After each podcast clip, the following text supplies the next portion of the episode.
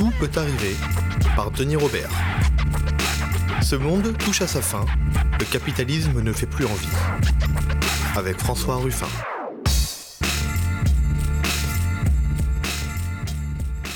Bon François, bienvenue aux médias. C'est la, première fois que tu viens. Ouais. Euh, nous, on se connaît. J'étais venu euh, tout au début de, de ta campagne à, à Amiens pour te, pour te soutenir. Tu vois, c'est efficace. Ouais. Tu viens, tu te déplaces pas pour rien.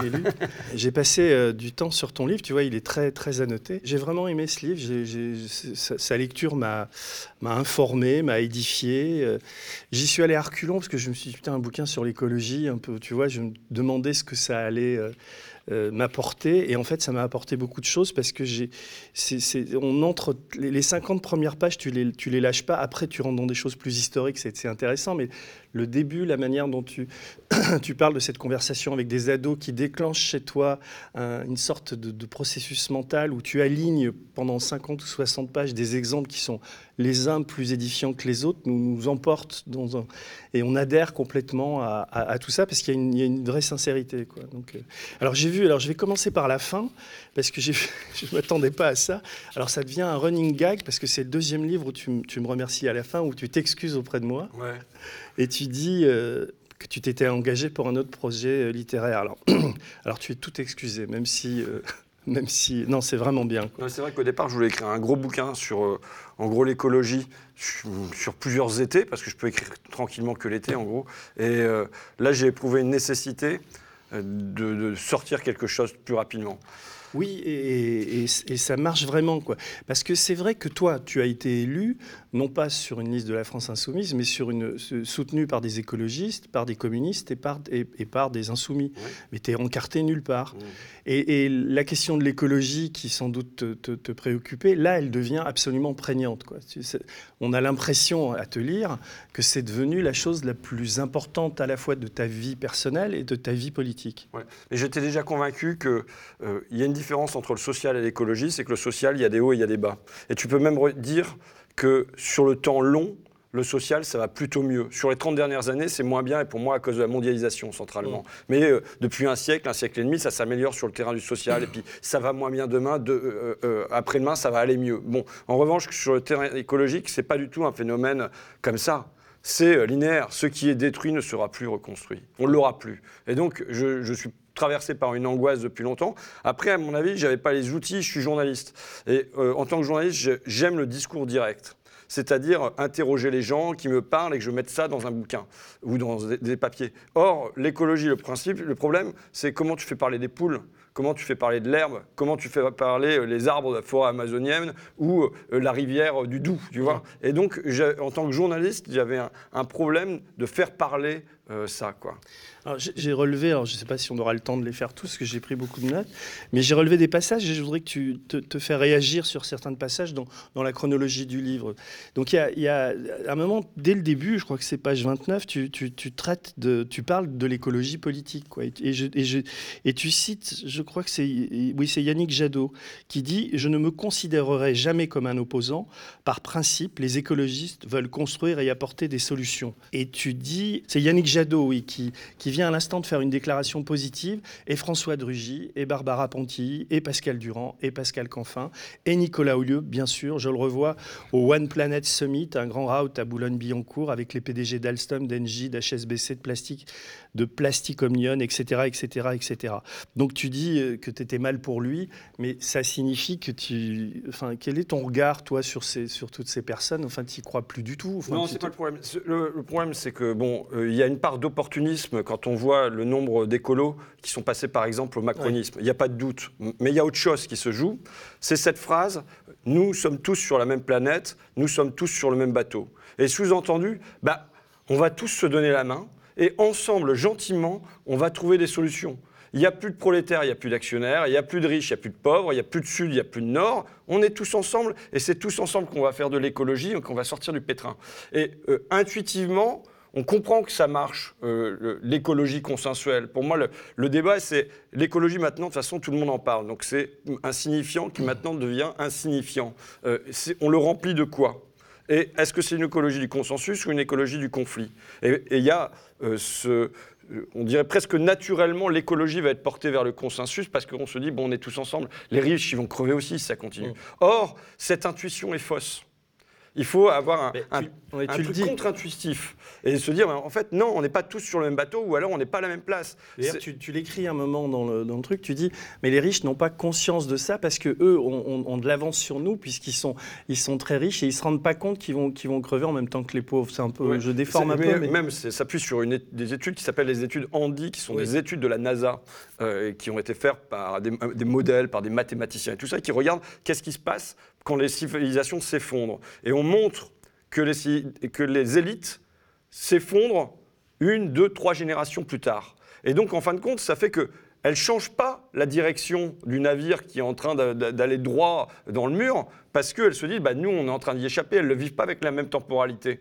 Donc, si on laisse euh, le, gouvernail entre euh, cette élite, les mains de cette élite, ils vont faire comme pour les Mayas, comme pour les Romains, ça va aller dans le mur. Mmh. Tu vois Donc, à un moment, il faut leur reprendre le gouvernail et euh, changer de direction, appuyer sur le frein.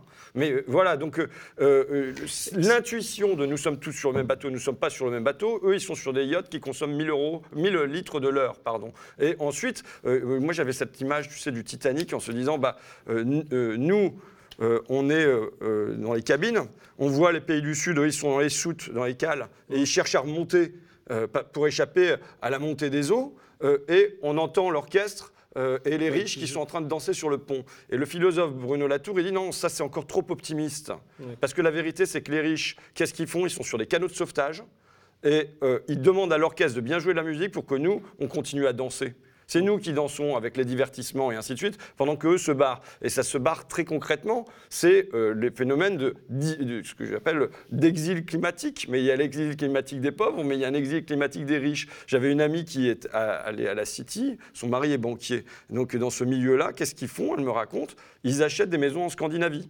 Ils font apprendre le suédois à leurs enfants en se disant ah que, que c'est là-bas qu'il faudra aller, pour, aller pour se réfugier. Ça, mais quand on va dans la Silicon Valley, eux, ils achètent où? Ils, achètent en Nouvelle-Zélande des méga fermes. Et ils disent là-bas, c'est l'endroit où, on échappera à l'apocalypse. Et y compris dans les pays du Sud, les riches des pays du Sud se faire, par exemple, construire un, Dubaï de l'Afrique en face du Nigeria, en face de Lagos, où les, riches vont aller dans des grandes tours qui ne seront pas euh, euh, inondées par les eaux. Donc voilà, euh, on a, donc on n'est pas tous sur le même bateau. Ce truc est faux. Il y, a une statistique que tu, que tu cites au début du livre que j'aime bien parce qu'elle elle illustre complètement ce que tu dis. Tu dis si tous les hommes vivaient comme un Américain, il faudrait cinq planètes. Euh, comme un Français, il en faudrait trois. Euh, les Indiens, heureusement, font baisser la moyenne à 0,6, mais à l'intérieur de notre propre pays, l'inégalité règne aussi.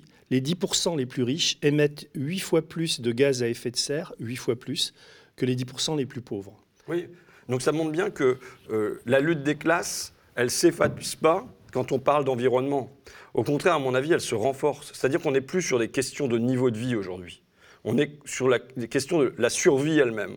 Euh, donc, et, là, on voit bien quand je dis qu'en France même, les 10% les plus riches émettent 8 fois plus de gaz à effet de serre, ça veut dire aussi, il y a une, une étude du Crédoc qui est sortie sur l'engagement de façade des classes supérieures. Et ce que je veux dire, c'est que le, livre est très, très argumenté, repose effectivement sur des, des, études, et il foisonne, il foisonne d'exemples. Et, et, le nombre fait sens. Quoi. À la fin, on se dit, ouais, quand même, quand même.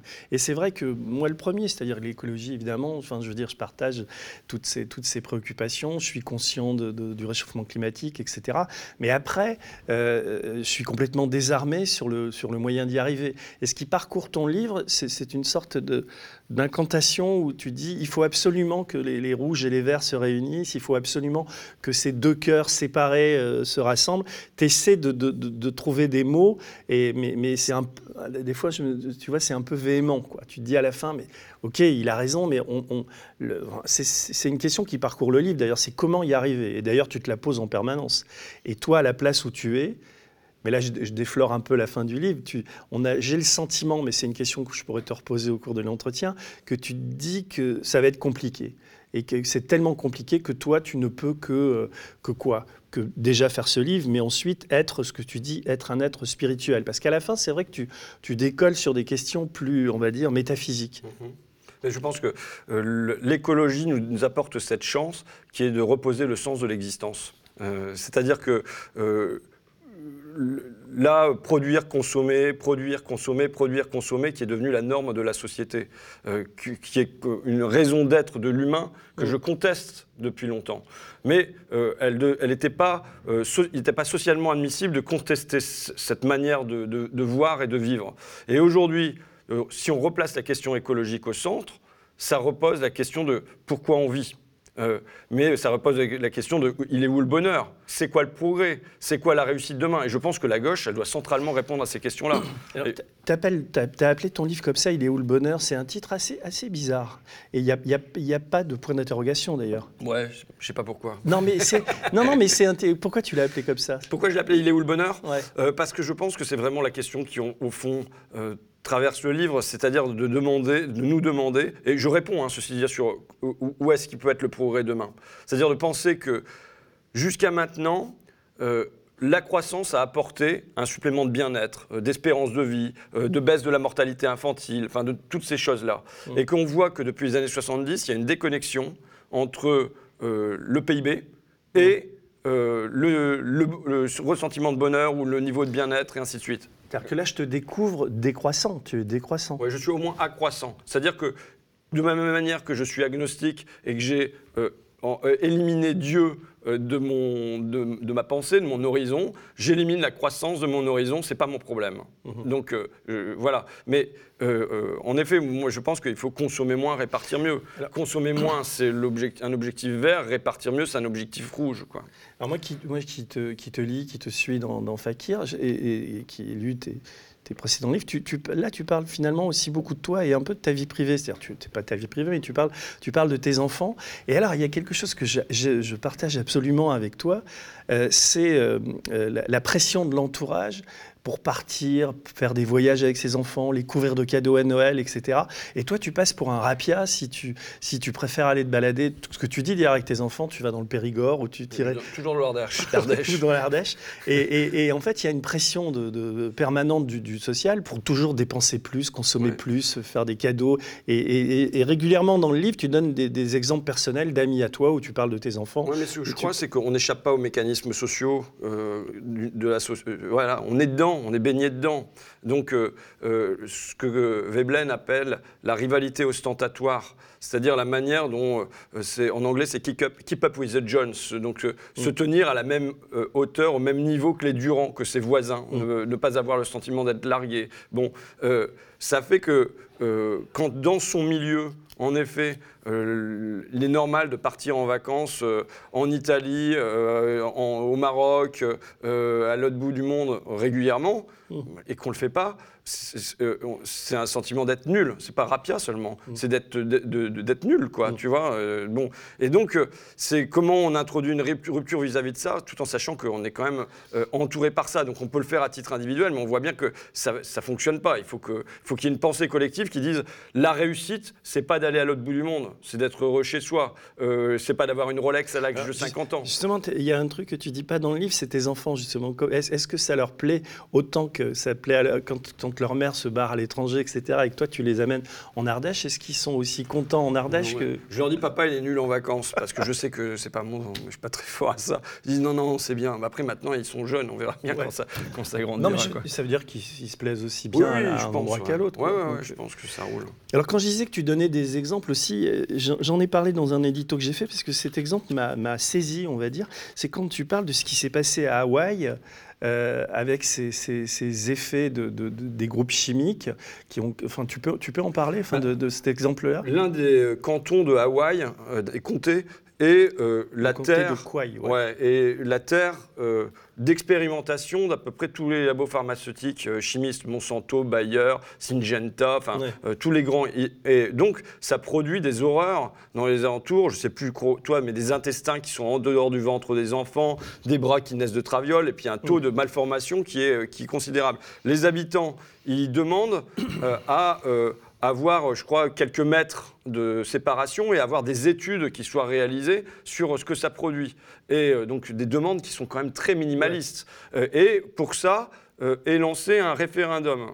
le référendum, les multinationales dépensent dix fois plus d'argent que les habitants vont en, dépenser. Néanmoins, c'est les habitants qui gagnent, et qui gagnent très largement. Et là, les multinationales font un procès devant la grande cour des États-Unis en disant euh, c'est pas aux habitants de décider euh, ce qu'on fait sur les terres, et la grande cour leur donne, raison aux multinationales. Et donc les habitants sont déboutés de cette demande. Euh, je mets en lumière là, c'est ce qui est absolument incroyable. Que la, phrase, c'est est-ce que les citoyens ont le droit de réglementer notre secteur? Nous pensons que. C'est les multinationales qui disent ça. Et les, et les tribunaux euh, américains ont donné raison à la, à la multinationale. Ouais, aux multinationales. Mais, et donc, bon, de toute façon, je crois que les multinationales, ce sont des organismes psychopathes. Euh, qui n'ont euh, pas de sens moral. C'est pas qu'ils sont immoraux, ou immoraux, c'est qu'ils sont amoraux. Le profit est tellement leur seul horizon que de toute façon, et si j'avais pas de se demander si euh, Patrick Pouyanné, PDG de chez Total, que j'ai eu en face de moi euh, dans la, commission des affaires économiques, c'est un mec sympa ou pas sympa, il peut très bien être sympa, il n'y a pas de problème de ce niveau-là. Mais en revanche, la fonction multinationale, il n'y a pas de place pour la morale à l'intérieur. Hein. Donc, et là, on le voit bien, ils sont prêts à tous les coups. Pour euh, euh, continuer leur cochonnerie, pour les cacher. Euh, quand ils réalisent une étude qui montre que ça produit des malformations et ainsi de suite, ils cachent l'étude aussi longtemps possible. Et là où j'interviens, moi, c'est pour dire, regardez, regardez qui a demandé à avoir le secret des affaires. Mm. Ce sont les lobbies de la chimie. Alors justement, c'est un passage, quand je dis que c'est truffé d'exemples, là, euh, ton chapitre 14, là, ça m'a intéressé parce que tu racontes de l'intérieur comment à Bruxelles euh, s'est nouée l'intrigue et, comment le lobby de la chimie, du pont de Nemours, etc., ont réussi à faire, à, faire, euh, à faire voter des lois et à quel point Michel Barnier est compromis dans, dans, tout ça, lui qui passe pour un type... Enfin, enfin tu peux expliquer ça un peu? le, point de départ, c'est Dupont de Nemours qui a déjà quand même quelques crimes euh, chimiques à son actif, hein, notamment le plomb, l'essence au plomb euh, pendant des décennies, bon, euh, qui demande à avoir le secret des affaires. Mais quand on dit secret des affaires, il faut bien comprendre que pour eux, ce n'est pas les secrets de fabrication, ça, ça existe déjà, mais c'est que tout puisse rentrer dans le secret des affaires. Les données fiscales, c'est du secret des affaires. Les données des études réalisées, c'est du secret des affaires. voilà. Mm. Le, les données sociales, c'est du secret des affaires. Tout, tout, peut rentrer dans le secret des affaires et ils disent bien que ça doit avoir ce périmètre le plus étendu possible.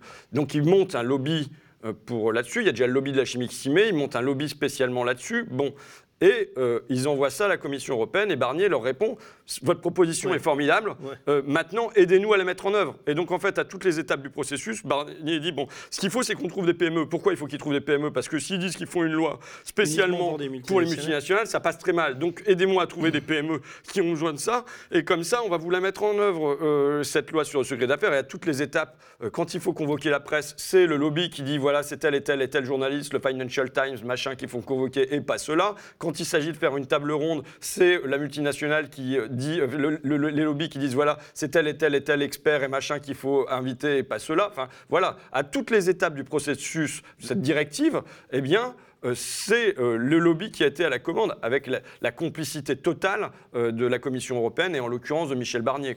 Mais là, comment tu te sens en tant qu'élu, mais aussi en tant que citoyen par rapport à ça? C'est-à-dire que on voit que malgré tout, malgré les prises de position des uns et des autres, ces multinationales ont de plus en plus de pouvoir. D'une part parce que dans des endroits comme à Bruxelles, elles, grâce au lobby, ils sont de plus en plus forts.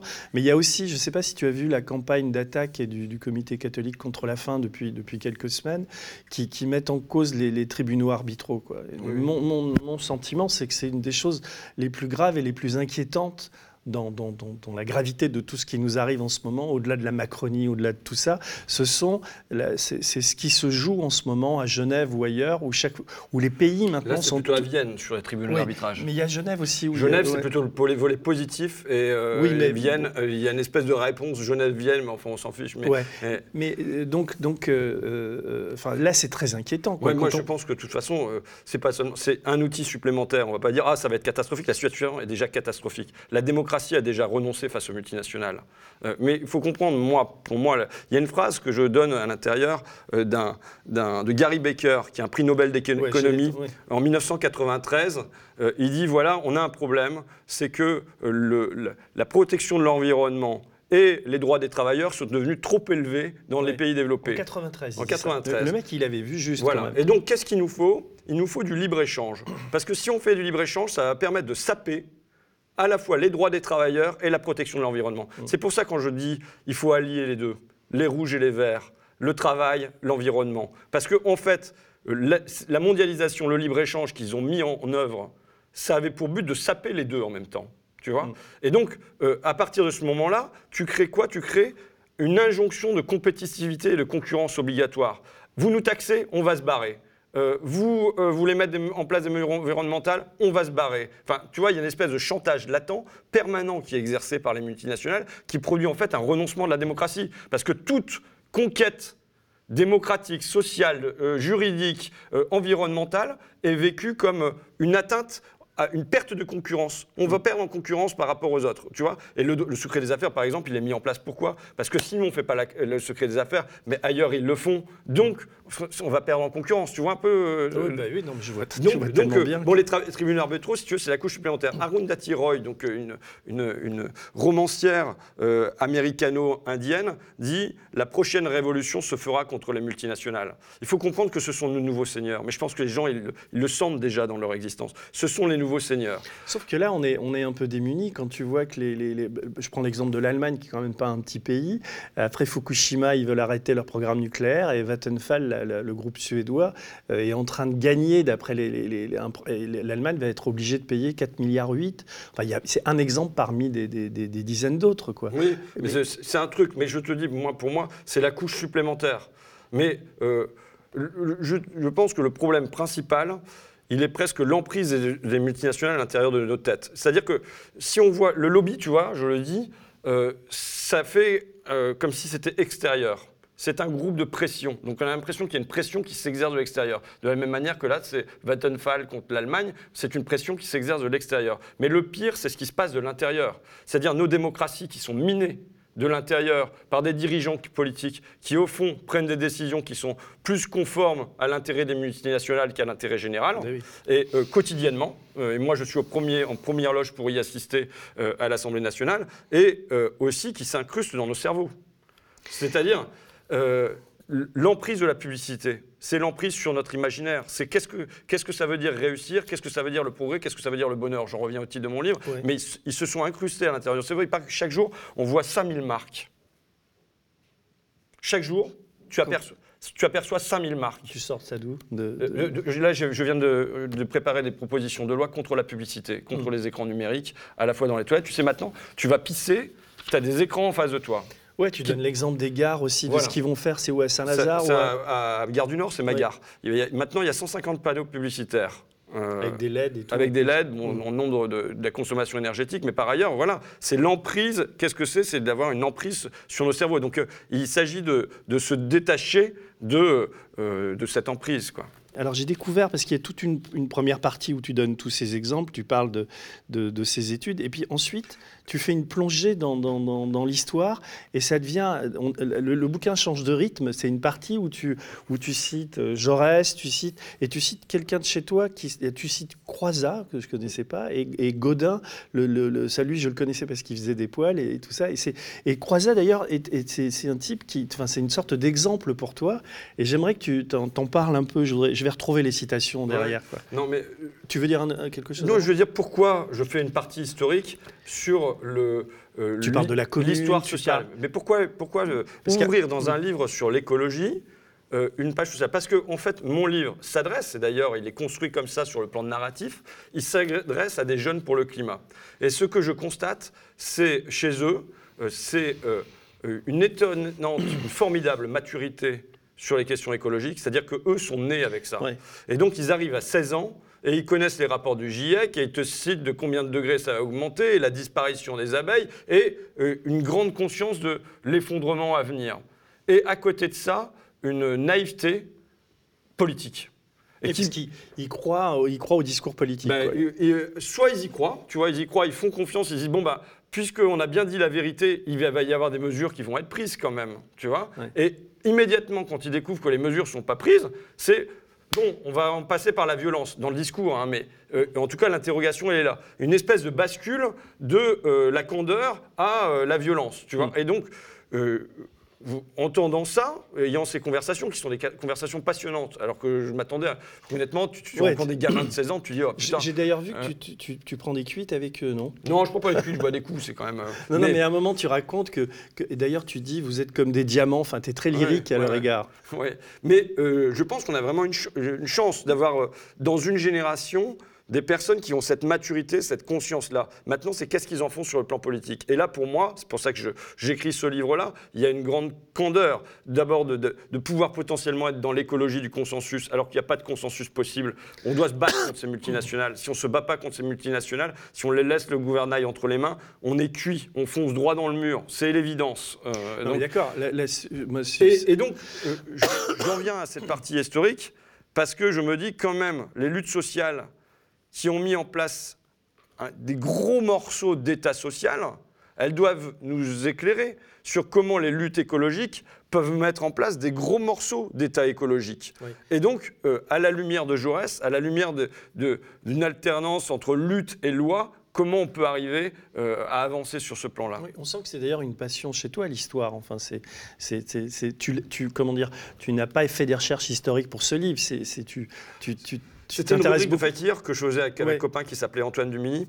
Euh, et euh, on avait une, un truc Wikilus, c'est-à-dire voir comment euh, un acquis social a été mis en œuvre. Et on voit en permanence que c'est... Euh, la sécurité sociale La sécurité sociale. On peut voilà, venir sur la sécurité sociale, parce que c'est l'exemple le plus éclairant. Tu fais un parallèle entre la sécurité sociale et l'écologie qui est, qui est assez pertinent. Voilà, c'est-à-dire qu'aujourd'hui, on entend, c'est le truc qui me gonfle dans l'écologie, c'est, euh, bon, on va faire une AMAP, on va avoir son panier bio, je suis pour. Le colibri. Voilà, je suis... Mais les actes individuels, ça suffira pas. C'est pas le consommateur qui... Le consommateur n'a jamais fait une loi. On n'a pas eu la fin du travail des enfants parce que les consommateurs ont cessé d'aller acheter mmh. euh, des produits, euh, des, vêtements fabriqués par exemple dans le textile où il y avait des enfants, et aujourd'hui toujours pas d'ailleurs, euh, à l'autre bout du monde. Mais donc voilà. Mais, et donc la sécurité sociale est un bon exemple à la fois d'action à la base, puisque ça commence comment? C'est des caisses de solidarité qui se mettent en place quand il y a un accident dans une usine, il y a une grève, les ouvriers se mettent en, mouvement et ils réclament une caisse de solidarité, ils montent une caisse de solidarité qui parfois s'étend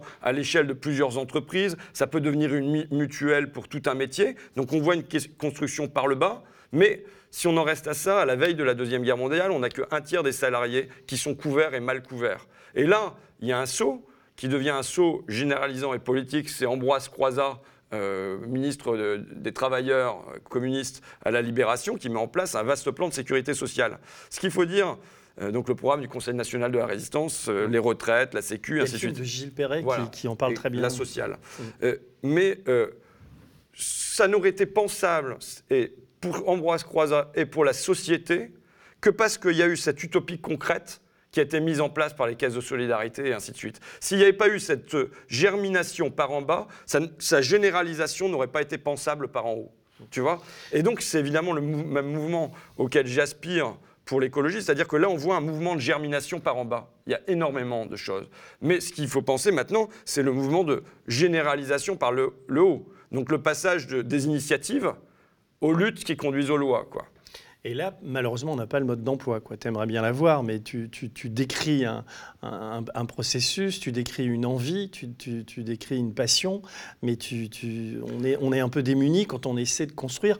Et là, la, question est plus, politique. C'est euh, ce souhait que tu as, qui est permanent dans le livre, d'associer euh, rouge et vert. Et de, quand, quand on, voit, et tu cites d'ailleurs Yannick Jadot après les européennes, les positions qui sont prises, puis d'un autre côté, quand on entend Jean-Luc Mélenchon aussi parler, on se dit, je ne dis pas que ce sont les. Mais en, prenant deux figures emblématiques de, ces deux courants politiques, on se dit ça va être très compliqué de les unir. Et pourtant, je, là je peux dire je, je pense que c'est la seule solution. C'est-à-dire qu'il faut aller, il faut créer un, mouvement politique qui, qui, Enfin, un mouvement, oui, un mouvement politique qui, ça ne veut pas dire un parti, mais qui, qui puisse associer ces gens-là. C'est ce que tu souhaites, en quelque sorte. Euh, je pense qu'en tout cas, il faut faire Au-delà des personnes. Oui, mais il faut, il faut, faire tomber les, le, voilà, il faut faire tomber les barrières, c'est sûr et certain, entre un certain nombre de, de courants. Euh, maintenant, qu'est-ce que c'est le mécano politique qui va permettre de faire ça? De toute façon, je pense que c'est pas possible si jamais il n'y a pas une grosse pression d'en bas. Euh, mm. Genre, arrêtez vos conneries, quoi. Et aussi, s'il n'y a pas la construction d'un imaginaire commun. Si jamais, chez toutes les personnes qui se parlent, il n'y a pas euh, euh, on, en, finit avec la mondialisation. on en finit avec la croissance, on en finit avec la concurrence. Sur le plan idéologique, sur le plan de l'imaginaire, il y a des choses qui doivent être, devenir de l'ordre de l'évidence. Notre camp, il progresse seulement quand il parvient à faire se joindre ensemble un bloc historique qui est les classes populaires et la classe intermédiaire. Mm. Le gros problème qu'on a depuis 30 ans, c'est qu'il y a un divorce des deux corps sociologiques de la gauche, c'est-à-dire les profs et euh, les prolos, grosso modo, qui euh, euh, ont été ensemble, tu vois, je, passe là, 1789, 1936, mai 68, mai 81, je fais une analyse de, des moments où il y a plutôt union, jonction et qui produisent ces, ces grands progrès. Euh, et depuis 81, il y a une division, un divorce de ces deux cœurs-là. Et je crois que quelque part, l'écologie est une chance de les réconcilier. Pourquoi? Parce que qu'est-ce qui a produit ça? C'est la mondialisation qui a tracé comme un fil à couper le beurre entre vainqueurs et vaincus. Or, les prolos, ils se sont retrouvés tout seuls. Euh, à se prendre Whirlpool, à se prendre Goodyear, à se prendre Continental, à se prendre Magnetti et Marelli. Tu vois, je te l'ai fait dans mon coin, juste. Bon. Euh, et euh, les autres, ils disaient, ouais, c'est triste, hein, mais bon, c'est comme ça, c'est la mondialisation, on n'y peut rien. Ils disaient pas forcément qu'elle était heureuse, les profs, mais un certain passivisme face à ça. Or, aujourd'hui, que quelqu'un comme Nicolas Hulot vient de dire, cette mondialisation, elle nous mène droit dans le mur. On ne peut plus avoir ça, c'est fini et que euh, les jeunes pour le climat, qui sont plutôt originaires de, la classe éduquée, euh, classe intermédiaire, c'est les lycées généraux qui se mobilisent, et ainsi de mm. suite, viennent dire on veut plus de ça. Ça rend possible la jonction des deux cœurs, mm. à nouveau. Alors maintenant, je sais que par ailleurs, dans la société, il y a un vaste désir d'autre chose. C'est-à-dire que la concurrence, la croissance, la mondialisation, tous ces mots phares du discours politique depuis 30 ans, ils sont morts sont des mots cadavres. Les gens, ils veulent plus en entendre parler. Quand on leur en parle, c'est plus, comme ça a été dans les années 80, ça suscite plus de l'enthousiasme. Tu sais, Reagan, Thatcher, les années fric, Bernard Tapie et tout ça. Mais maintenant, ça suscite de l'inquiétude. Il y a un grand détachement de l'idéologie dominante. Maintenant, le problème, c'est que nous, on doit produire un rattachement. Il y a un désir d'autre chose. Ce que tu laisses, ce que tu laisses apparaître, et je, cherchais un peu ça dans le livre, c'est l'insurrection. C'est-à-dire que tu dis, c'est ça ou l'insurrection. Et, euh, finalement, comment tu te situes par rapport à ça? Parce que on est dans, quelques jours, ça va être l'anniversaire des Gilets jaunes, ça va faire un an que tous les samedis, des, gens pauvres euh, vont dans la rue et sont, maltraités et, ils sont toujours là. Euh, euh, et la colère est, permanente, et c'est pas les propos qui sont tenus par le pouvoir en ce moment qui, va l'apaiser. Donc toi, est-ce que tu te dis, après tout, euh, l'insurrection, c'est-à-dire une, révolte qui, ça fait un an qu'ils essaient, mais peut-être qu'ils vont y parvenir. Peut-être qu'avec les jeunes, on, l'a vu un petit peu apparaître avec Extinction Rébellion, là, quand il y a eu des, des convergences de lutte. Est-ce que tu penses que ça, c'est possible? Est-ce que c'est la solution? Ou est-ce que tu...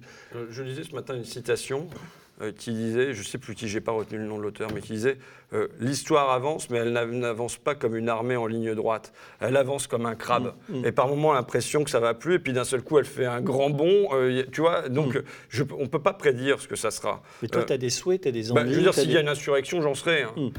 Qu'il n'y ait pas de doute là-dessus. Si ça passe, je, je, je, maintiens la voie légale, les urnes, je pense qu'on a eu des grandes victoires par les urnes, il ne faut pas y renoncer. Le Front populaire, c'était un moment de grande conquête par les urnes. Pourquoi? Parce qu'il y a une insurrection optimiste derrière, avec les occupations d'usines et tout ça. Quand bien même il y, aurait une prise de pouvoir par les urnes, Derrière, il faut absolument qu'il y ait une insurrection de l'espérance, de toute façon. Mm. S'il n'y a pas ça, si le pouvoir il se retrouve tout seul, même si c'est des gens bienveillants, euh, vraiment de gauche, sincères et tout ça, euh, qui sont au sommet, mais qui ne se sentent pas euh, aspirés par une base, de toute façon, il n'y aura rien. Mm. Donc, je pense qu'il vient. je pense qu'il vient. Mais en tout cas, les Gilets jaunes, comme les jeunes pour le climat, témoignent pour moi qu'il y a, existe comme sous nos pieds, comme un volcan, un désir d'autre chose. Euh, les, les, gens veulent plus de cette société. Elle est euh, usée, tu vois. Le burn-out, qui est la maladie de notre temps, ce mot... C'est une euh, maladie sociétale aussi. Voilà, c'est n'est mm. pas une maladie seulement au travail c'est un ressenti général. Mm. Euh, c'est une usure du monde. Tu sais, ça veut dire consomption, ça veut dire se brûler. Et c'est la consomption d'un individu qui, quelque part, répond à la consomption de la planète. Alors, il y a des moments qui font du bien dans le livre, c'est effectivement quand tu reviens sur le, passé. Et je voudrais revenir à Croizal, euh, lire un peu, te lire. Tu, tu parles de la CGT qui, à la Libération, affichait 5 euh, millions d'adhérents tandis que le patronat, sali par la collaboration, se, fait très discret. En octobre 45, aux législatives, le Parti communiste y fait 28%, donc il y a plus de 5 millions de voix. Et De Gaulle dit Impossible de ne pas entendre la voix profonde du peuple comme on entend la rumeur de la mer. Et d'abord, je trouve c'est assez joli. Et, moi, j'entends assez bien la mer en ce moment. Je ne sais pas comment toi tu, tu es par rapport à ça. Et, alors, tu ajoutes, et c'est là où tu parles de Croizat, et tu, tu dis, et c'est un ministre communiste, Ambroise Croizat, le fils d'Antoine, puisque tu parles du père avant, qui va achever l'œuvre de son père.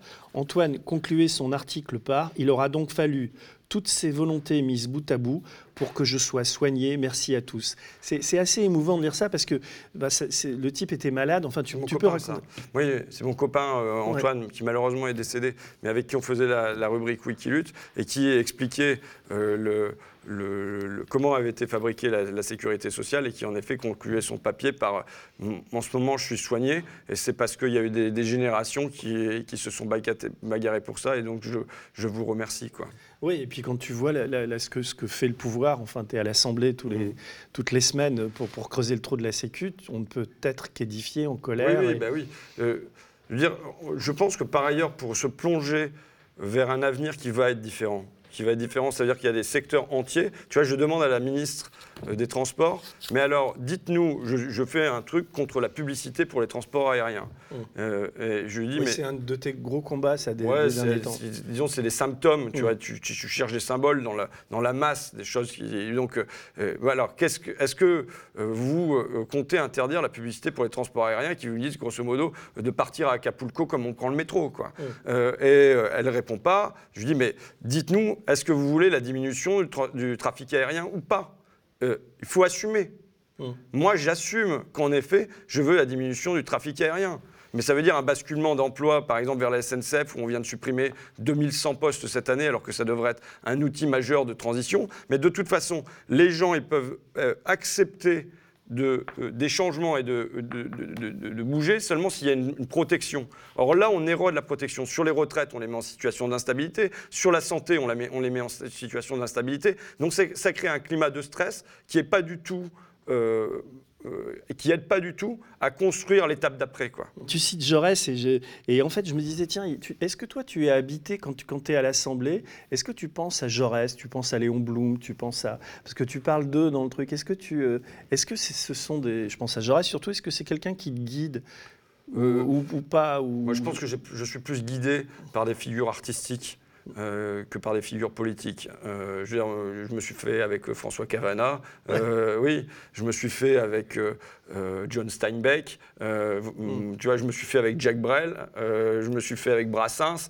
Des, je pense que je suis habité. Et ensuite, sur le tard, Jaurès, je le rencontre beaucoup plus sur le tard. Mais c'est un intellectuel. Il y a Abraham Lincoln, tu vois, dans les mm. figures politiques que j'aime bien. Mais évidemment, il y a Jaurès, cet, cet intello, philosophe, qui est un pur cerveau au départ et qui devient un homme et qui devient Jaurès parce qu'il fait une campagne électorale et qui va serrer, serrer les mains des ouvriers serrer les mains des paysans, fréquenter les chemins de campagne, euh, se faire taper dessus par la droite. Bon, et c'est ça qui, qui, fait un homme différent. Sinon, l'homme Jaurès, philosophe d'avant, il ne m'aurait pas tellement intéressé, mais il devient autre chose.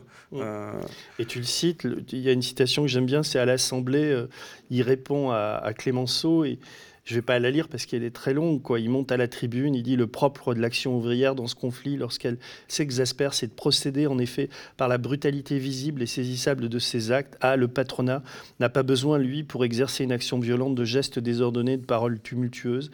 Quelques hommes se rassemblent à huis clos dans la sécurité, etc. Et il chute en disant c'est le travail meurtrier de la machine qui, dans son engrenage, dans ses laminoirs, dans ses courroies, a pris l'homme palpitant et criant. La machine ne grince pas et c'est en silence qu'elle broie. C'est, Mais donc, en fait, là, il cherche à défendre des gens de mon coin. Il cherche à défendre des gens de mon coin euh, qui ont, pris d'assaut un château, euh, qui euh, ont. les, tu ça, les patrons ont fui. Euh, et euh, eux, ils, ont mis à sac le château, ils ont mis à sac la propriété, le, les tonneaux de vin sont euh, ouverts, le plancher est démonté, enfin, le château est dévasté. Et le plus drôle, c'est que les gens se font prendre en photo et ça devient des cartes postales devant le château dévasté, avec une certaine fierté de l'œuvre accomplie. et donc, Clémenceau veut une condamnation de ça, et Jaurès intervient en disant Mais oui, il y a une brutalité ouvrière. Mais regardez, il vient d'y avoir 1000 morts dans les mines de Courrières. Et là, quel patron vous allez euh, incriminer? Quel ingénieur va payer? Quel actionnaire sera poursuivi? Il n'y en aura pas parce que c'est, euh, euh, ça va être des procédures avec plein de méandres et ainsi de suite. Et finalement, ils sont amnistiés par le président, les, ouvriers de, mon Quand on te lit et quand on on t'entend parler de ça et de ce passé, on, ne peut que faire un rapprochement avec ce qu'on vit aujourd'hui. C'est-à-dire qu'avec les. Bah, c'est faux pour ça. Bah J'avais cru percevoir, oui. Non, mais c'est vraiment ça qui se passe. C'est-à-dire qu'on accable euh, les, gilets jaunes de violence, etc. Alors que la première violence est évidemment celle de l'État. Après, ça interroge euh, sur le mode de violence.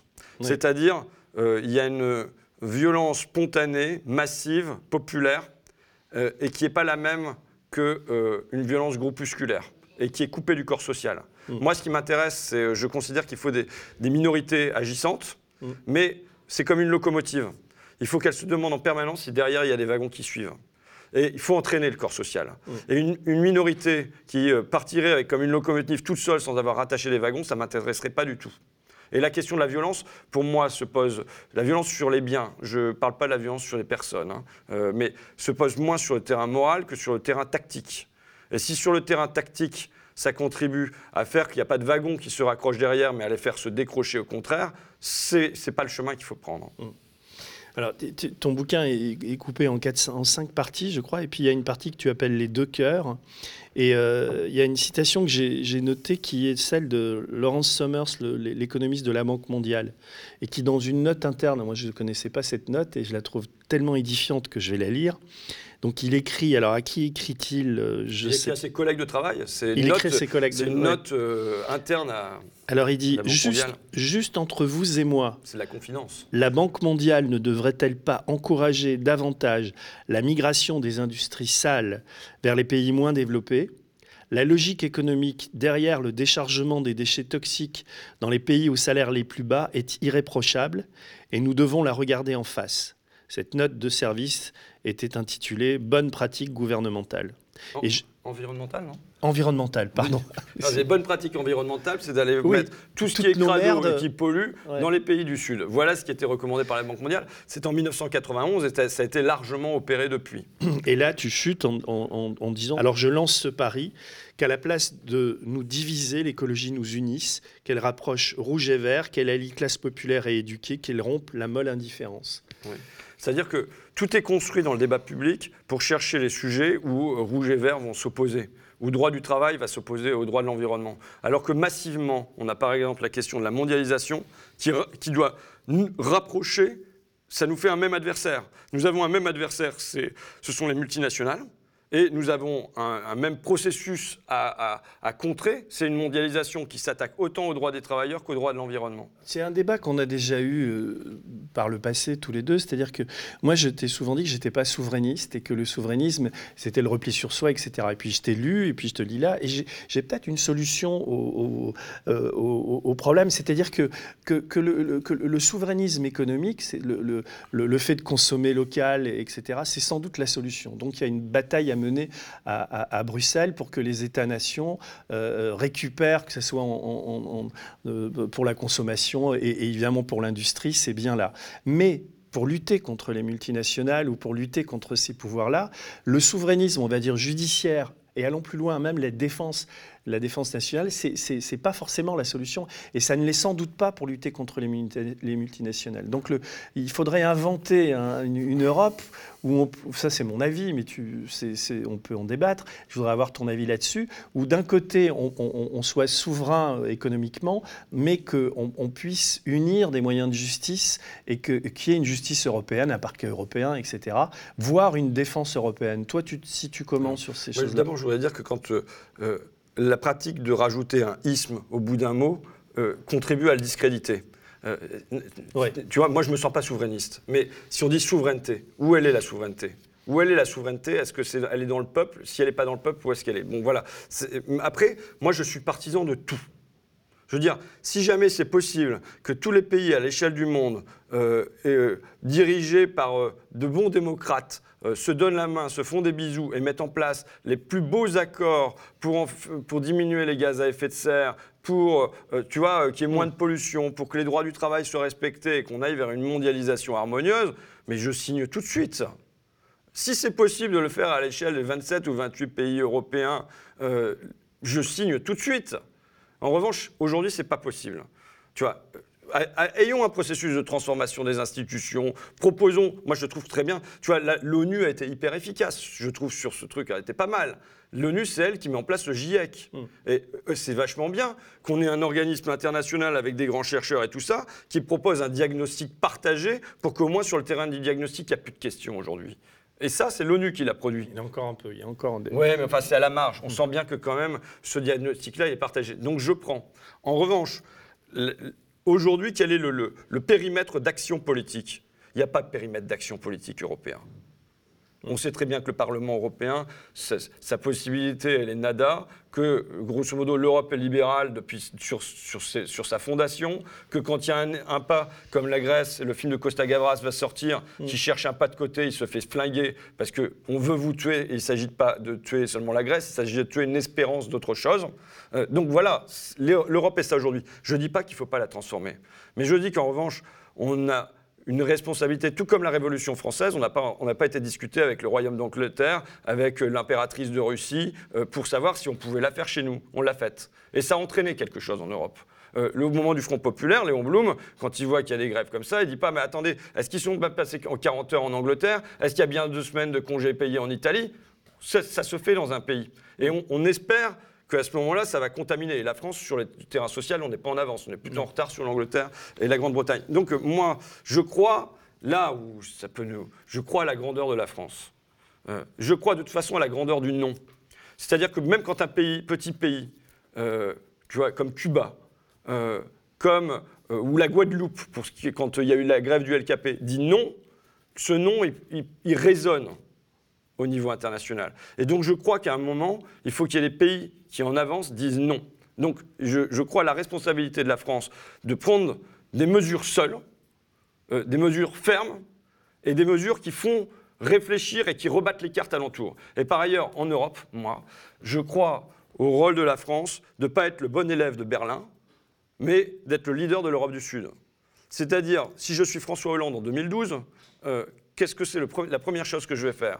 C'est que je vais voir les Grecs, je vais voir les Portugais, je vais voir les Italiens, je vais voir les Espagnols, je vais voir tous les peuples de cette Europe du Sud qui sont en grande souffrance aujourd'hui et je construis une alliance, je construis un bloc. Et avec ce bloc-là, je vais discuter à Berlin et à Bruxelles. Mais si, tu vois, et donc je pense qu'il y a une responsabilité à un moment de pays, c'est pas être nationaliste que de penser qu'au contraire, il les nations ont un rôle international. Tu comprends ce que je veux dire? Bien sûr. et donc, et, euh, euh, tant mieux si euh, à Paris on signe un accord au niveau international sur le climat. Enfin, je, je prends tout ce qu'il y a à prendre. Maintenant, si jamais nous on se dit, même si on représente, parce que c'est ce que j'entends à Flic Secours dans mon coin, ouais, mais on représente que 0,9% des gaz à effet de serre. C'est quand même pas la France qui va. Ouais, mais si jamais la France, sixième puissance capitaliste mondiale, fait des pas en avant dans cette direction-là, prend des mesures contre les multinationales sur ce terrain-là, c'est pas pensable que ça ne rouvre pas l'imaginaire, un imaginaire politique d'espérance ailleurs. Et sur, euh, il y a un moment, j'aimerais que tu expliques quelque chose. quand, quand, la loi a été votée sur le CETA avec le Canada, pour moi, ça a été une, mauvaise nouvelle. Et quand je t'ai lu, donc je rappelle, euh, il y a eu 266 voix pour qui sont des, la majorité des députés de la République en marche. Et en face, il y a eu 213 voix contre, donc des gens de gauche et des gens de droite qui sont réunis. Et toi, dans ton livre, tu dis que pour toi, ça a été une bonne nouvelle. Tu étais plutôt content ce jour-là. Non, mais il a, il a fallu la nuit. il a fallu le lendemain matin euh, pour que euh, je repense à ça, euh, en me disant, ce qu'il faut comprendre, c'est que la mondialisation, c'est l'ADN du président de la République actuelle et de sa majorité. Ils sont libre-échangistes. Or, là, c'est un accord avec le Canada qui est quand même un pays qui, on va dire, socialement est proche de nous, qui, en plus, il y a une minorité francophone qui nous ressemble. Donc, c'est un... Bon, voilà. Et sur un accord comme celui-là, on a une majorité qui est hyper ténue, avec plein de marcheurs qui ont piscine ce jour-là. Tu vois euh, et là, c'est pas un hasard que le texte ne soit pas, toujours pas arrivé au Sénat. Parce qu'ils savent que ça ne va pas marcher au Sénat, qu'il va falloir le ramener à l'Assemblée nationale, et là, ça va être le calvaire pour eux. Donc, ça veut dire que avec une majorité qui est pourtant hyper libre-échangiste, un accord avec le Canada ne passe plus. Pourquoi Parce qu'il passe plus dans l'opinion. C'est fini. Ça veut dire qu'il y a eu une alliance qui était de droite-gauche euh, dans l'Assemblée, mais c'est une alliance. Ça répond à une autre alliance dehors, qui est l'alliance paysans, tous azimuts, FNSEA, Confédération Pays des Ânes, Coordination Rurale, écolo, qui est une alliance originale aussi. Euh, tu, et, et, toi, tu vois donc un signe d'espoir je, vois un signe d'espoir, en effet, que d'abord, c'est la fin de leur mondialisation. Euh, après, ça va Non, mais là, là, il nous prépare quand même le, Mercosur, il nous prépare le, le en tout cas, le Mercosur, Le Mercosur, s'ils veulent le passer, il va falloir qu'ils évitent L'Assemblée nationale. Tu peux expliquer ce que c'est Le Mercosur, c'est un accord avec les, pays d'Amérique du Sud, le mm. Mexique, euh, le, euh, le, Brésil notamment. Et ça, c'est dans le calendrier de l'Assemblée nationale il Non, y avoir... ça n'est pas du tout. Mais euh, normalement, ils doivent passer par l'Assemblée nationale, mais ils, vont peut-être trouver un truc parce que l'Union européenne sent que c'est le roussi sur les accords de libre-échange. Donc aujourd'hui, c'est comment on évite la démocratie. Mm. Évidemment, il n'est pas question qu'il y ait un référendum sur la moindre question européenne, parce qu'on a vu ce que ça donnait en 2005 et ça serait bien pire aujourd'hui. Donc même toute façon, les parlements, il s'agit de les contourner parce qu'aujourd'hui, on voit bien que ça coince, y compris dans les, parlements. Ça signifie quoi? Ça signifie, que c'est la fin d'un monde. Mm. C'est la fin d'un monde. Le problème, c'est que nous, il nous faut avoir l'énergie. Toi, tu le ressens, mais je ne suis pas sûr que, que ce soit un sentiment partagé par, par beaucoup de monde. Tu sais, c'est euh, moi je vois quand on me parlait et que j'étais jeune de l'Union soviétique comme d'un colosse au pied d'argile. Je mm. Je suis pas sûr qu'on n'ait pas euh, quelque chose de la même nature. C'est-à-dire, c'est un colosse euh, de propagande, un colosse de pognon, un colosse de tout ça, mais dans les têtes, Gramsci parle de ce, moment où il y a un détachement de l'idéologie dominante en Italie, et il, il dit du coup le pouvoir il passe de quoi? Il passe de diriger à dominer. Il passe de l'enthousiasme à la force de coercition. Et j'ai l'impression que Gramsci décrit un temps présent. C'est-à-dire qu'il y a ce détachement de l'idéologie dominante, fait des sondages sur la concurrence. Qui veut plus de concurrence? Qui veut plus de mondialisation? Qui veut plus de croissance? Ça ne fait plus envie. D'ailleurs, ce qui fait écho à ce que tu dis, c'est toutes ces révoltes qu'on vit depuis, depuis 15 jours. Là. Comment tu, Est-ce que tu penses qu'il peut y avoir une, que ce mouvement va s'amplifier? Parce qu'entre le, le, Chili, le Liban, euh, euh, l'Équateur, euh, enfin, je ne vais pas me faire prophète et me faire prophète international en plus. Je sais en revanche de quoi c'est le symptôme. C'est que c'est la fin de la fin de l'histoire. Tu sais, dans les années 90, Francis Fukuyama, il avait écrit un bouquin sur la, fin, de la fin de l'histoire. Euh, et euh, on avait eu des expressions, d'ailleurs, c'était euh, Madelin qui avait dit que le traité de Maastricht, ça devait empêcher toute expérience socialiste. En fait, ça devait empêcher toute expérience tout court. 2005 devait graver dans le marbre le libéralisme, mm. comme une pierre tombale, tu vois, figer l'histoire. Et aujourd'hui, ce qui se passe, mais pour moi depuis quelques années, c'est que l'histoire s'est remise en marche. on n'est plus sur un truc stable. On n'est plus sur. Euh, euh, même Macron en est quelque part l'expression. Mais Trump en est l'expression aussi. Bolsonaro en est l'expression. Le Brexit en, est l'expression. Euh, ça veut dire que ce ne sont pas forcément des phénomènes positifs que je te décris là. Mais ça y est, l'histoire s'est remise en marche et l'histoire peut être tragique aussi. Là, là appelons-la la Macronie. comment tu l'appelles d'ailleurs? Tu dis la Macronie quand tu parles? Oui, ça va. C'est un régime ultra autoritaire tu es d'accord si je dis ultra-autoritaire? En tout cas, qui tient, comme le disait Gramsci, par la force de coercition, c'est-à-dire comme ils n'arrivent plus à entraîner... Qui tient par sa police Voilà, on voit une très grande dépendance aujourd'hui de l'État, enfin de, du régime à la police. Alors comment, comment tu, tu définirais... On n'est pas en dictature non. On est dans une démocratie. Comment tu la définirais, cette démocratie? D'abord, je dois dire, moi, je pense que, vous savez, euh, l'un de mes mentors a été Maurice Criégel-Valrimont, qui était député, euh, à la, un grand héros de la résistance, c'est lui qui fait prisonnier euh, le général von Scholtitz lors de la libération de Paris. Et il me disait quand même, pour remettre les choses en contexte, quoi, quand il se souvenait du moment où il a entendu les pas des nazis sur les Champs-Élysées. Et il me disait, la liberté quand on l'a, on ne sait pas ce que c'est, mais quand on ne l'a pas, on sait. Donc il faut euh, mesurer quand même à quel point nous sommes quand même encore dans un régime qui, peut permettre la démocratie. Maintenant, la démocratie, il faut s'en servir. Il faut, la faire vivre tous les jours. Et, il est évident qu'il euh, y a un désir du chef de l'État et des siens de venir gratter euh, la démocratie, de venir faire peur aux gens, de venir tenir par la force de coercition. C'est l'évidence. quoi. Enfin, ce qui s'annonce, c'est pas forcément réjouissant. Moi, ce qui m'embête, c'est Macron est fort de notre faiblesse. c'est ça, c'est ça quand même. C'est aujourd'hui euh, Macron, un tel, euh, Le Pen, tu, Xavier Bertrand, tu parles de ce que tu veux, mais c'est nous comment on rouvre une espérance Nous, la, gauche, tu bah veux oui, dire nous, la gauche. Et les euh, écologistes. Euh, la gauche, les écologistes. Comment on rouvre une espérance? Comment on fait dire, c'est Croizat qui dit euh, ouvrir d'autres espoirs. Aujourd'hui, il faut ouvrir d'autres espoirs entre l'extrême argent et l'extrême droite. Et si jamais il y a ça, je suis sûr que dans, la société, dans les profondeurs de la société française, je veux dire, l'histoire n'est pas une fatalité. La, la, grande crise de 29, elle a donné le New Deal aux États-Unis, elle a donné le nazisme en Allemagne, elle a donné le Front populaire en France. Mm. Donc voilà, euh, nous, c'est comment, euh, de, ce désir, de ce mal-être de la société que tu sens, on, arrive à le transformer en, espérance plutôt qu'en angoisse permanente. Quoi. Il y a, une anecdote que tu cites vers la fin du livre que j'aime, que j'aime bien. Euh, tu, racontes que durant la, Deuxième Guerre mondiale en Angleterre, l'espérance de... Enfin, c'est plus qu'une anecdote, c'est une statistique. L'espérance de vie a fait un bond de, de 6 ou 7 ans. Euh, autant chez les hommes que chez les femmes, grâce à quoi Grâce au rationnement. C'est-à-dire que plus les gens crevaient de faim, plus ils étaient dans un pays occupé par l'Allemagne qui bombardait, euh, euh, finalement, mieux ça allait. Enfin, est-ce que tu peux... C'est parce que, en fait, la politique de rationnement en Angleterre, alors le rationnement en France est vécu comme une expérience traumatisante. Mais le rationnement en Angleterre a été vécu comme une expérience positive de construction de la communauté. Pourquoi? Parce que en même temps qu'on a rationné, ça veut dire que les pauvres, ils ont été mieux nourris, pendant que les riches, ils en avaient moins. Hmm. Donc, ça a produit ce qui est complètement bizarre, mais d'abord une diminution énorme du taux de pauvreté. Tu dois l'avoir dans la page, je ne me souviens plus, mais la pauvreté a. a, le pouvoir d'achat a baissé dans l'ensemble, mais il a nettement augmenté pour la classe ouvrière de 9%. Le taux de pauvreté a été divisé par deux. L'effort de guerre a renforcé, euh, comme on causerait aujourd'hui, la cohésion sociale, la fraternité et, ce que Orwell parlait de décence commune. Les taux de criminalité ont chuté.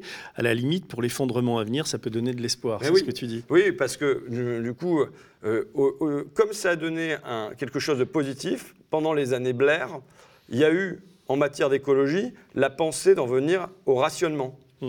Euh, ils ont commencé à se demander s'il ne fallait pas une carte carbone, tu vois, euh, et où on autorise chacun à une certaine consommation carbone et, peut-être que cette solution, euh, c'est quelque chose qui rétablit, qui permet plus aux 10% les plus riches d'émettre 8 fois plus de gaz à effet de serre que les 10% les plus pauvres, rétablit une homogénéité du corps social et euh, euh, peut donner quelque chose de positif en termes d'espérance de vie, de diminution du taux de pauvreté et ainsi de suite.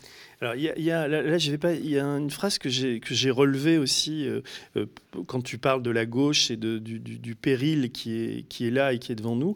Et, et tu, c'est une conversation que tu as eue avec Jean Birnbaum, c'était pour Fakir, et il dit, euh, enfin oui, c'est lui qui parle. Il dit ça a un côté crépusculaire, mais aujourd'hui on peut se demander si la gauche va survivre. Tu, l'as eu quand cet entretien Il y a combien de temps? C'était au, moment où j'étais candidat aux législatives, je le sais parce que je l'ai fait pour être. Euh, j'avais beaucoup aimé son livre. Enfin, j'ai trouvé qu'il y avait des choses à l'intérieur. Euh, et euh, ça, ça a renforcé ma mission spirituelle. je savais que dans ma, candidature aux législatives, il ne s'agissait pas seulement de parler de chiffres, de mesures, de machin, de tout ça. Il s'agissait d'incarner une espérance d'incarner une manière d'être pour les gens. Et donc je me disais, si je fais un entretien avec Jean Birnbaum, que je le réécris et tout ça, ça va me nourrir et je vais être un peu habité par ça. Quoi. Donc il, dit euh, euh, que ce péril, il parle de la, la, fin de la gauche, a un côté crépusculaire euh, et on peut se demander si elle va survivre. Mais il est temps de faire briller nos souvenirs, d'attiser pour le passé l'étincelle de l'espérance, de reconnaître la portée explosive de nos archives, faute de quoi l'ennemi n'a pas fini de vaincre. Tu peux expliquer ça enfin, Pourquoi tu, cites ça? Parce que c'est ce qui amène la fin, où là, tu, fais carrément dans la métaphysique, quoi, sur la fin de ton livre. Oui, mais je pense que je fais sur le, le, le, sens de l'existence. C'est-à-dire qu'aujourd'hui, peut-être que ce qui mine le plus les gens, tu sais, partout, on va dans les hôpitaux, dans les écoles et ainsi de suite, et on nous parle du manque de moyens, ce qui est une réalité. Mais je pense que ce qui peut y avoir de plus profond encore, quand tu vas dans les hôpitaux psychiatriques, c'est le manque de fin. Quelle est la finalité qui est poursuivie par la société? C'est toujours consommer plus pour produire plus, pour consommer plus, pour produire plus, pour consommer plus, pour produire plus, comme le hamster dans sa cage. Mm. Et je pense que ce, ce truc complètement circulaire et fou, absurde, il est ressenti. Et donc aujourd'hui, euh, l'écologie, qui fait qu'on ne peut plus surconsommer comme on fait, elle nous impose de repenser le sens de l'existence. Et c'est une chance de se demander bah, finalement qu'est-ce qu'on a envie de faire ensemble? Euh, quel est le sens euh, du progrès? Je veux répondre concrètement à quelque chose. C'est que moi, je sais où il est le bonheur possible, euh, où il est le progrès possible pour demain. C'est-à-dire que depuis des siècles, on va dire, il y, a il y avait une corrélation entre la production, la croissance, le PIB et le bonheur, euh, l'amélioration de l'espérance de vie, de la mortalité infantile, ainsi de suite. Depuis les années 70, en France, il y a une déconnexion, comme dans tous les pays développés. C'est-à-dire que le PIB continue de croître, mais le bonheur, il n'augmente plus, l'expérience de vie, il n'augmente plus. Bon, euh, le bonheur se quantifie pas trop. Oui, mais dans les, dans les, sondages. Mais en revanche, le reste, mm. la ah mortalité infantile, le, bien-être, euh, tous les indices de bien-être, ça n'évolue plus. et, donc, pourquoi? Parce que passer un certain seuil, quand tu as un frigo, tu n'en as pas besoin d'en avoir deux. Quand tu as de l'eau courante, tu as de l'eau courante. Euh, et maintenant, si le frigo il est connecté, puisque c'est ce qu'on nous vend, avec un téléphone portable iPhone 11 euh, et euh, qui pour avoir la 5G, tu n'es pas sûr que c'est ça qui va quand même produire un supplément de bonheur chez les gens. Donc il faut répondre autrement. C'est la première fois, peut-être depuis longtemps, que nous est posé comment on progresse dans la société, on ne progresse plus par la croissance, on ne progresse plus par, par le PIB. Et donc je réponds. Je réponds aujourd'hui, ce qui fait la différence, c'est la qualité des relations qu'on entretient avec nos cousins, nos voisins et ainsi de suite, nos collègues. D'ailleurs, je voudrais te couper, excuse-moi, mais tu cites une étude qui m'a quand même euh, bien intrigué, c'est qu'on on, on, donne le virus du rhume à, une population et les gens qui ont des amis tombent pas malades et c'est ça. Tout à fait. C'est une étude super sérieuse. C'est une de mes sources, un mec que j'adore, un grand épidémiologiste qui s'appelle Richard Wilkinson, un mm. anglais. Je suis allé rencontrer en Angleterre et en effet, il y a eu 150 expériences différentes qui ont été faites. Hein. Mais par exemple, il y en a une, on, on, met des, des, gouttes de rhume et on constate que euh, ce qui va faire la différence dans la manière de guérir, c'est ceux qui ont des amis, qui ont de bonnes relations avec leurs voisins et tout ça. Mais on fait la même chose avec des cicatrices. On fait des cicatrices. Et si vous avez des bonnes relations amoureuses, un couple stable, et ainsi de suite, vous allez guérir plus vite. Bon, euh, des tas de données comme ça. Pourquoi? Parce qu'en fait, quand vous avez ces bonnes relations-là, vous n'êtes pas stressé. Vous avez beaucoup moins de stress. Et donc, votre organisme, il peut consacrer son énergie à guérir. Tandis que si jamais vous avez des mauvaises relations, ça produit un stress permanent. Et en vérité, euh, Wilkinson le montre, les maladies dans la société, elles naissent d'un stress permanent. Elles naissent du stress permanent de quoi? Du sentiment d'être jugé tout le temps. Est-ce que je suis ridicule? Est-ce que je ne suis pas ridicule? Euh, Est-ce que euh, j'ai l'air pauvre ou est-ce que j'ai pas l'air pauvre? Et ça produit un, stress chez les gens qui fait que euh, ça va donner de l'obésité, du diabète, enfin des tas de, maladies qui vont être liées à ce stress qui n'est pas canalisé vers euh, guérir. Quoi il y a une question que je, suis un, peu obligé de te la poser, c'est la question de ton titre. C'est-à-dire que toi, euh, euh, qu'est-ce qui te rend heureux, toi, personnellement? Et, est-ce que l'action euh, politique, parce que moi, qui, je te suis depuis un moment, je, vois, je, vois, je te vois aller quand même beaucoup sur les plateaux télé, enfin, et, des fois, je te sens quand même très stressé. Tu te dis, je préfère aller jouer au foot avec mes potes, etc. Et donc, le présupposé que je fais, mais tu me dis si je me trompe, j'avais plutôt tendance à penser que cet engagement politique, la députation, et ça, c'était plutôt quelque chose qui aurait pu te déprimer. Mais est-ce que, est-ce que ça, est-ce qu'aujourd'hui ça participe à ton bonheur? Est-ce que tu, tu réussis à, résoudre cette équation-là? Euh, Bon, alors, je, je, tu me diras combien je te dois pour la séance de psychanalyse. Euh, non, mais je pense que j'ai un rapport. Mais sérieusement, écrit ce bouquin-là. Je suis, c'est pas que je suis obligé, mais c'est une question qu'on euh, doit se poser. T'es pas, tu peux pas être désincarné par rapport à cette question. Non, mais je pense que de toute façon, je suis plutôt d'un caractère déprimé qu'autre chose, et j'ai besoin de l'action. Euh, pour euh, me sortir. tu sais, c'est l'optimisme, la volonté, le pessimisme de la lucidité de Gramsci. Et quand tu te mets à faire, alors ça peut être de l'ordre du divertissement pascalien aussi, mais tu cesses peut-être de voir une vérité catastrophique en face et, euh, et tu, le fait d'agir t'emmène vers autre chose. Donc on va dire que je ne sais pas si c'est le fait d'être député, mais enfin le fait de faire des choses, faire des livres, faire des films. D'abord, moi, ce qui me, en fait, il y a deux choses, je pense, qui me rendent heureux. qui... Il y a mes enfants, il y a, il y a tout ça. Il y a, il y a, un aspect vie privée, jouer au foot. Mais ce qui me construit, c'est quand même aller rencontrer les autres. Je cite souvent un film de Capra. sur La vie est belle, où il y a un moment, euh, un banquier ruiné parce qu'il est honnête, euh, sa femme veut se barrer, euh, il est bourré, sa bagnole elle rentre dans un arbre et il, un soir de Noël, dans la neige, il, rend, une marche comme ça, il va pour se jeter dans un fleuve et se suicider. Et là, il y a son ange gardien qui est derrière, qui n'a pas encore ses ailes. parce que c'est un, ange de troisième classe, il n'a encore sauvé personne, donc il n'a pas le droit à ses ailes. Mais là, qu'est-ce qu'il fait? On croit qu'il va retenir le gars. Hmm. Mais non, l'ange, il plonge derrière, le banquier, il saute, tu vois, pour, le, pour, sauver l'ange. Pour, sauver l'ange. Il le ramène sur le bord. Et l'ange lui dit Je t'ai bien sauvé quand même. Et le banquier dit Qu'est-ce que tu racontes? C'est moi qui t'ai sauvé. Il dit, Non, non, non, non. Moi, je t'ai sauvé en te laissant me sauver. Et donc finalement, je pense que le rapport aux gens est quelque chose qui m'apporte du bonheur. En tout cas, qui me sauve. Qui me sauve. Hmm. Qui me sauve. Et la deuxième chose, c'est l'écriture.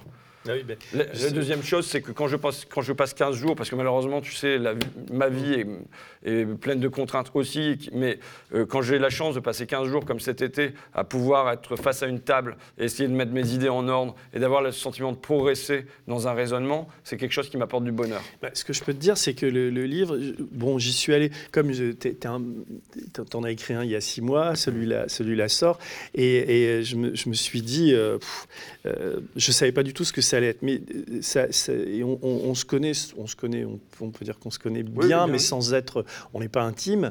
Euh, euh, mais j'ai découvert une profondeur chez toi que, enfin, j'ai découvert cette profondeur en te lisant, et, et, et, et, parfois les gens peuvent avoir une image de toi d'un être un peu énervé, superficiel, qui va montrer sa tête à la télé, etc.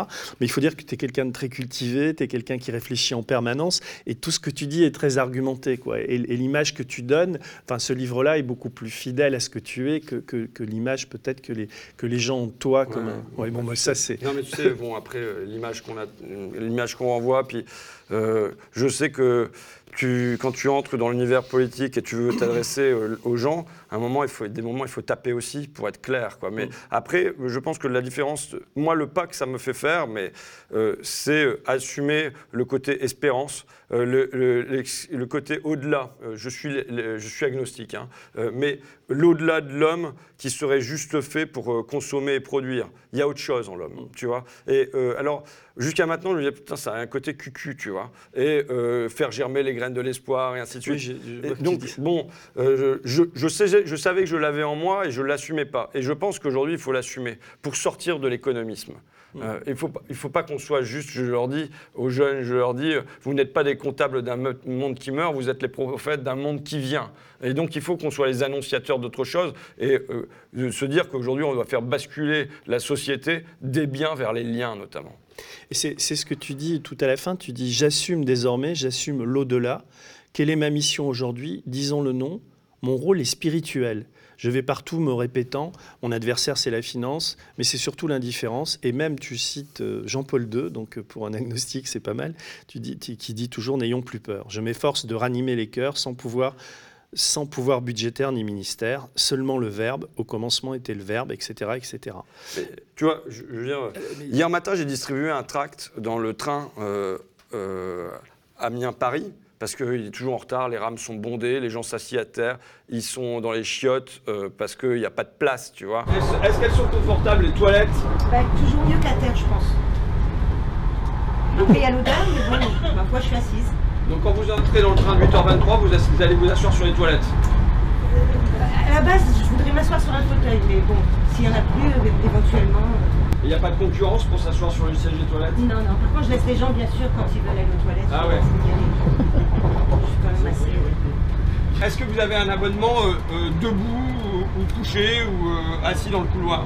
J'ai pas vu qu'il y avait de précision en fait. Moi j'avais jamais remarqué. Mais c'est un fait que je paye le bon prix et euh, je fais signer une pétition et tout ça.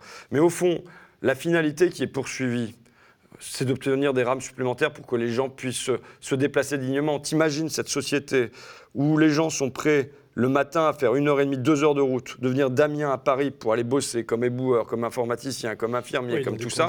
Ils mettent deux heures. ils payent leur abonnement et le- ils se lèvent et au petit déjeuner, ils n'ont pas le droit à un siège. Ils doivent, ils- mais t'imagines ce que ça veut dire? Comme humiliation, je trouve. Et ils prennent patience face à ça. Et moi, quand je distribue euh, ce tract, au fond, et que je fais signer la pétition, c'est pas pour leur cul, c'est pour leur cœur.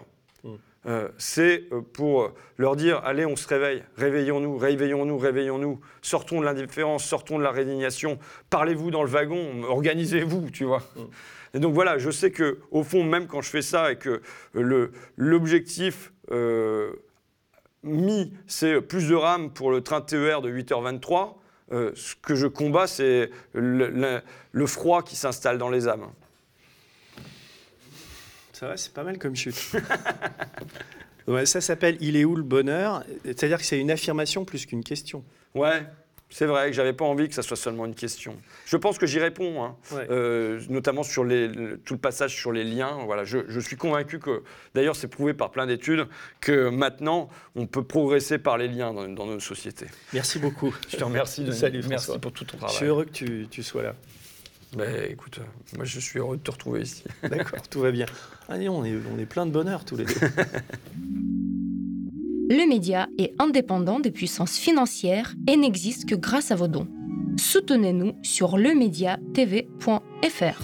Et pour ne rien rater de nos contenus, abonnez-vous à nos podcasts.